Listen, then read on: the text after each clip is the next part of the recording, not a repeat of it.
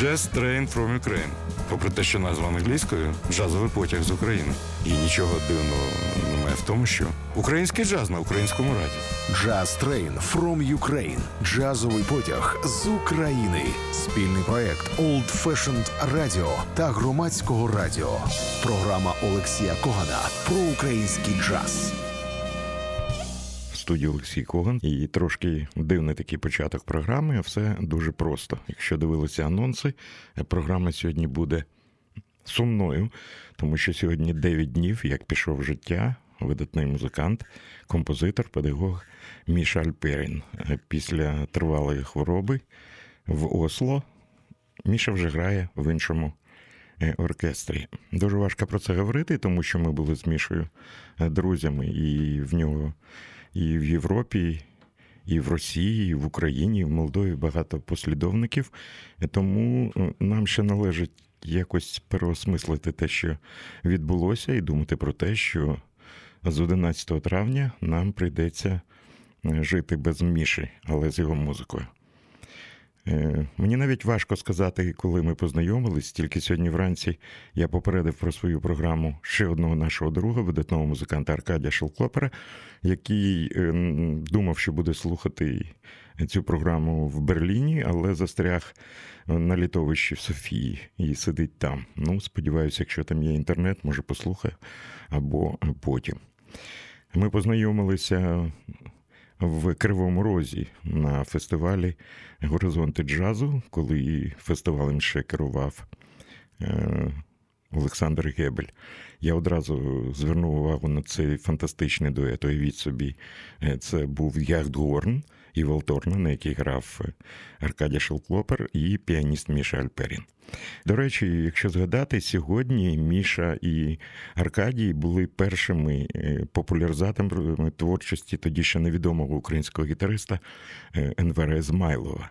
І всіляко намагалися допомогти йому, і мені здається, першими своїми виступами в Україні і в Радянському Союзі тоді, і за е, кордоном Енвер має подякувати саме Аркадію і Міші.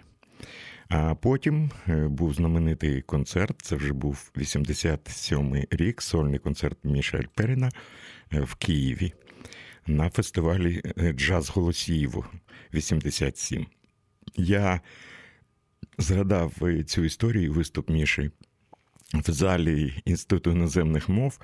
Тоді була страшенна злива. І коли Міша вийшов на сцену, а виглядав він дуже дивно. Ну, про почуття гумору Мішель Періна можна розповідати дуже-дуже довго, але від собі палестинська хламіда в клітину, в таку крупну клітину вільні штани, білі шкарпеточки і такі жіночі пластмасові черевички в сіточку.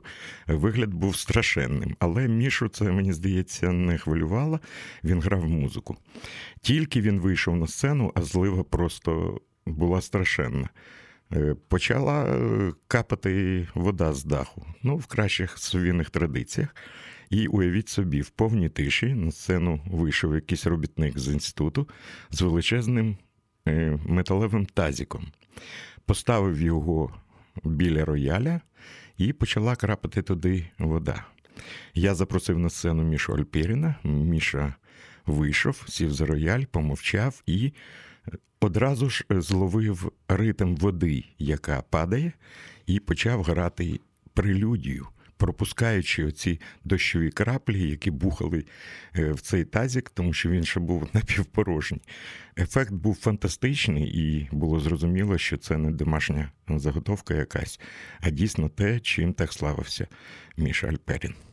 Ну, а потім я був свідком шаленого успіху, адже Міша Альперін і Аркадій Шелклопер були першими радянськими музикантами, які були удостоєні честі видати свій альбом у самого Манфреда Айгера, шефа компанії ECM Records. Ну тоді це був нечуваний успіх. Альбом з'явився.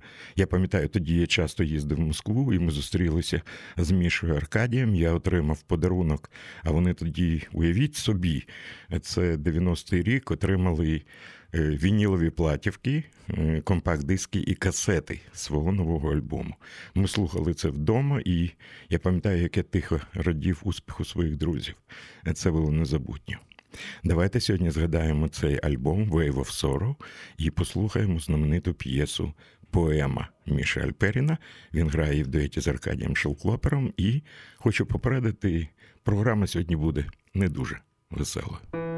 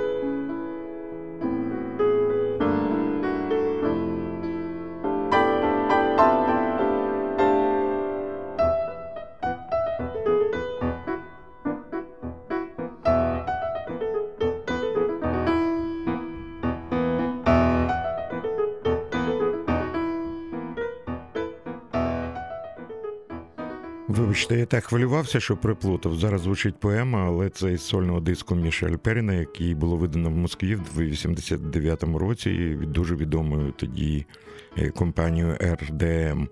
І це п'єса поема. А е, зараз я хочу вже, щоб ви послухали фрагмент того самого альбому Wave of Sorrow, хвиля е, печалі, хвиля суму. Отже, фрагмент того самого знаменитого альбому Wave of Sorrow Аркадій Шелклопер і Мішель Перін Сонг.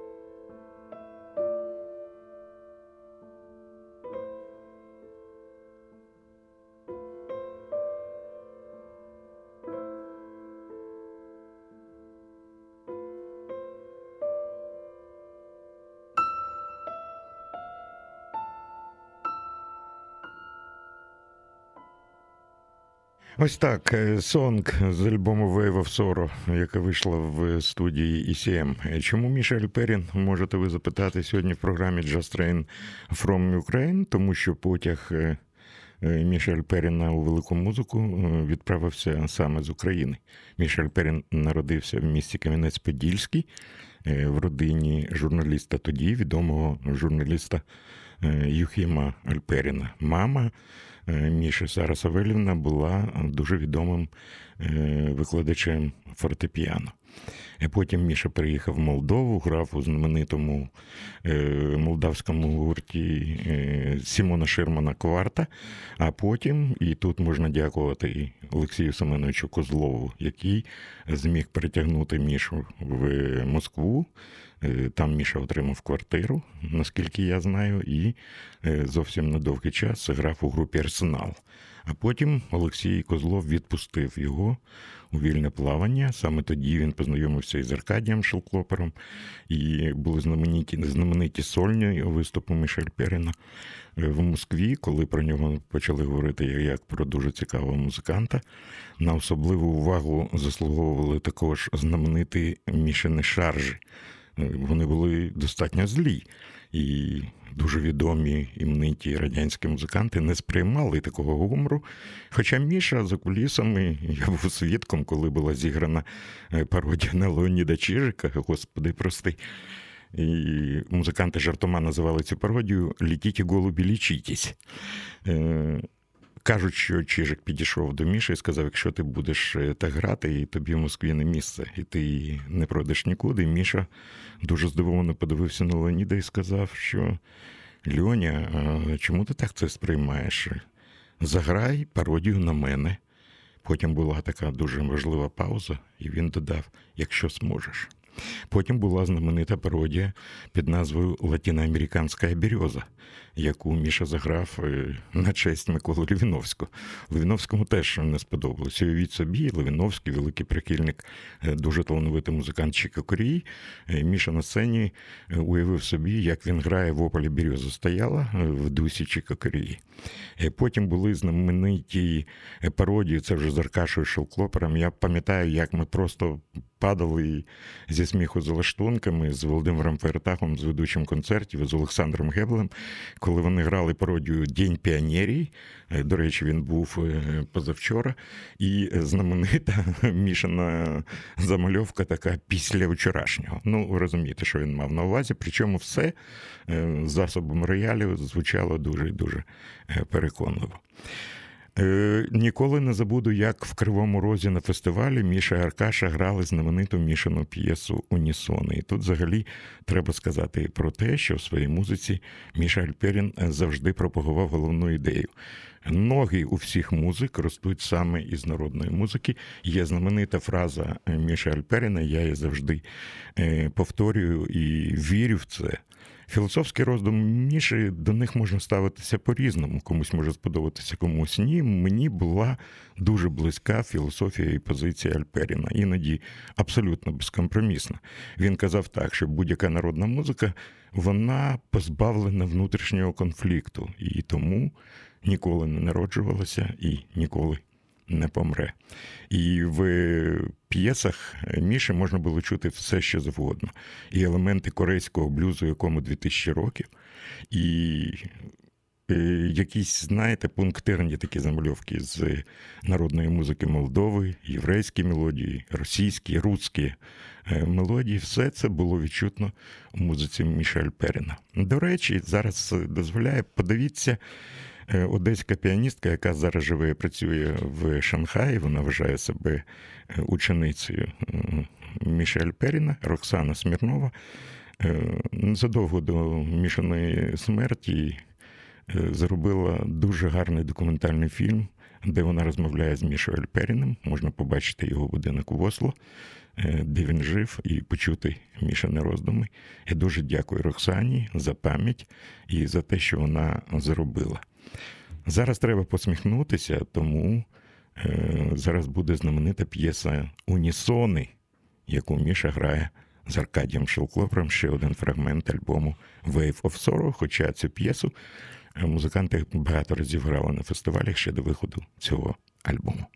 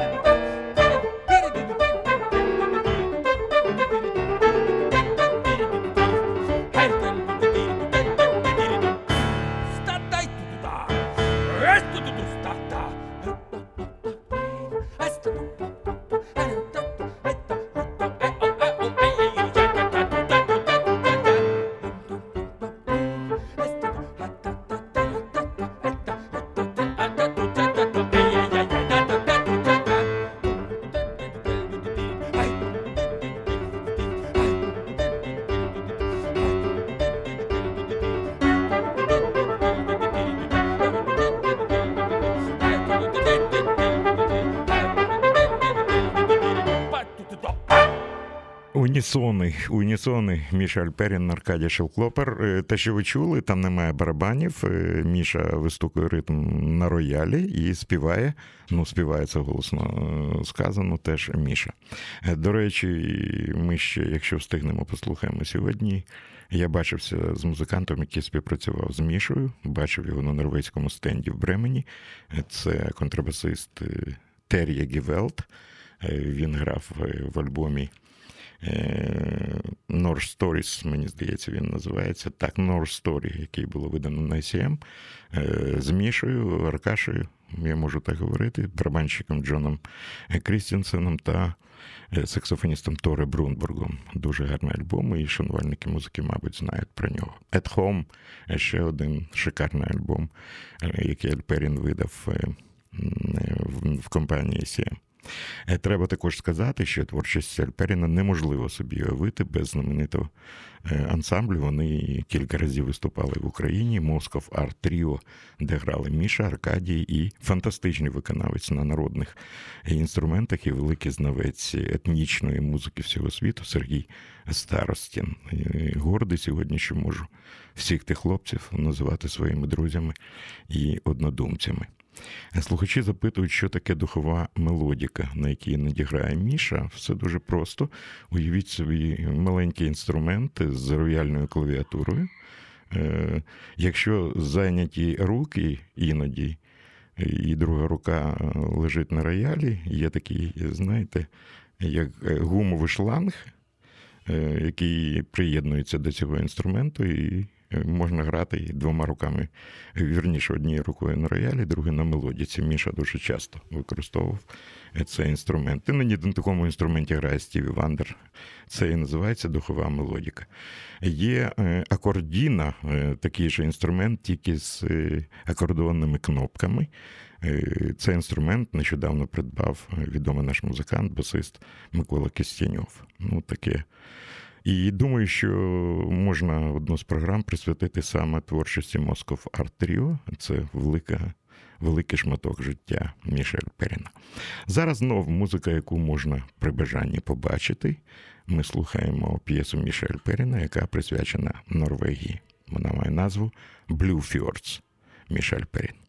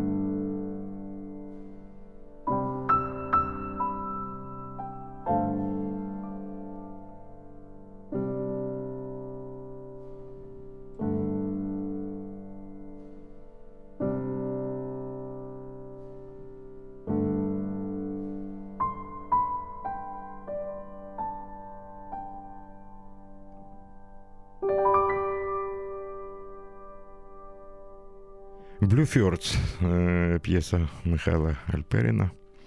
Е, дивна програма сьогодні. Я зрозумів, що мені дуже важко розповідати про Мішу. Якщо б був не мікрофон, я б, е, можливо, робив це більш переконливо. Е, але зараз я хочу представити вам, вибачте, зараз у вас є нагода стати свідками листування. Ось що я отримав напередодні свого дня народження в минулому році. Міша був ще живий. Е, прийшла така мені смс від Аркадія Шелхлопера и Миши. Дослівно. Лешка, дорогой, вот и достиг ты отметки 60, с чем тебя и поздравляем. Пенсию оформил? Социальную карту киевлянина получил, скидки там, льготы, бонусы, рефакции. В туалет без очереди, на рок-концерты бесплатно, эфир без цензуры, телефон без провода, нижняя полка в поезде, верхняя полка для бас-гитары и счастливое мгновение встреч с прекрасными, обаятельными людьми. Пусть тебя окружают милые, симпатичные люди, медленно сжимая кольцо. Ну, це вже цитата нашого улюбленого Андрія Книшева, який і Міша, і Аркаша, і я, і Аркаша Мітнік, наш друг з Амстердама, дуже любили цитувати. До речі, Аркаша Мітніку пощастило більше, е, бо він був на концерті Мішель Періна в Амстердамському клубі е, Бімхаус в 2014 році. Теж розповідав дуже гарну історію. А грав Мішель Перін Московар Тріво, Старостін і Шелклопер. Після концерту вони вийшли, і Міша каже: Ну що, старина Старостин, видишь, как э, нас тут тебя э, узнают? Это не то, что у нас в Норвегию. Заходишь в лифт, а там Филя. И Старостин, понимая, что сейчас будет какой-то стёб, говорит, какой Филя Киркоров? Да нет, говорит, Коллинс. Це Міша Альперін. Я згадую знов з посмішкою, хочу згадати фрагмент тріумфального виступу. Він записаний на диску. Е, Мішель Періна Аркадія Шелклопера на фестивалі, джаз-фестивалі у Франції в Греноблі. Саме там е, прозвучала одна з найкращих версій знаменитого балканського бугі на 7 восьмих. Отже, Гренобль, час фестиваль, Аркадій Шелклопер та Мішель Перін.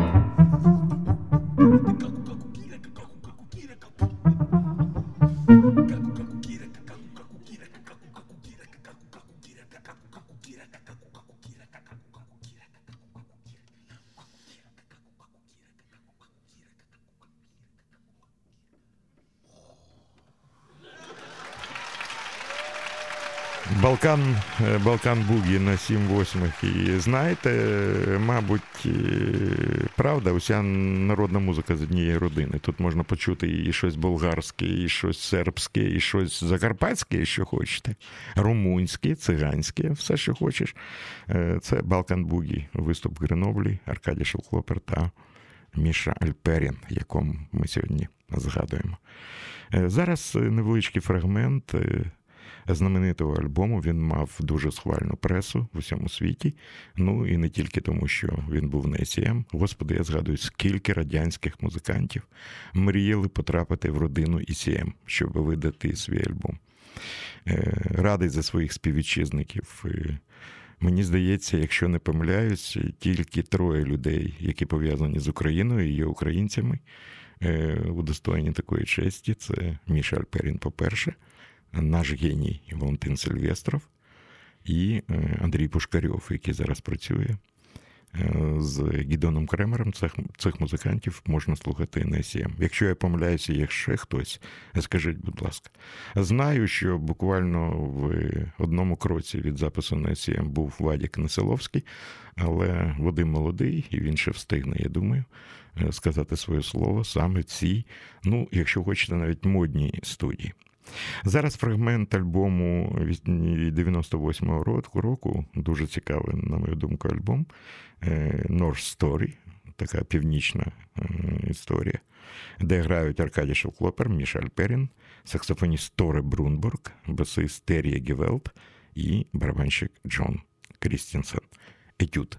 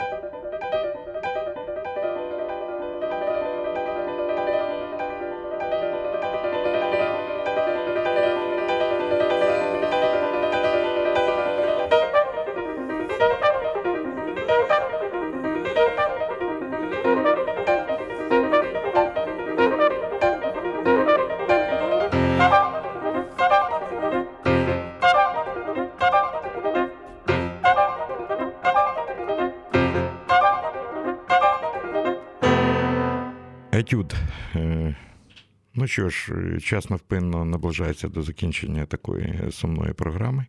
І перед тим, як ми закінчимо, е, я хотів би процитувати вам фрагмент роздумів Міша Ельперіна. Дякую за це Аркадію Шелклоперу і Евліні Петровій.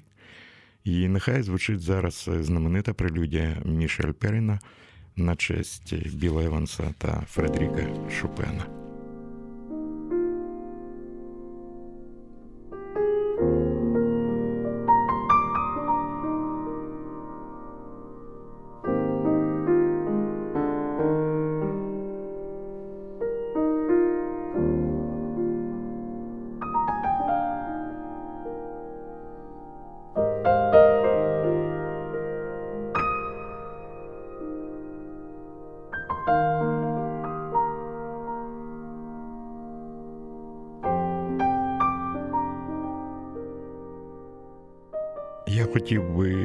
Просто звернути увагу на ці слова. Можливо, для когось вони будуть важливі, а можливо, для когось ні. Отже, в отарі в безпечніше, але Богу не потрібна отара. Життя небезпечне і непередбачуване, і в цьому його краса. А боятися жити значить не жити взагалі. Ризик це справжня краса, надійність смерть. Найбезпечніше місце в домовині. Святкуйте сьогодні, танцюйте і грайтеся з вашими помилками. Ви потенційні генії. Королі не вони, королі ми. Це наш час, наш час творити, час створювати, час любити, час ризикувати, час рабів минув. І підпис Міша Альперін. Це була програма Just Rain from Ukraine. З вами був Олексій Коган. Бувайте здорові, любіть, творіть, ризикуйте. Дякую.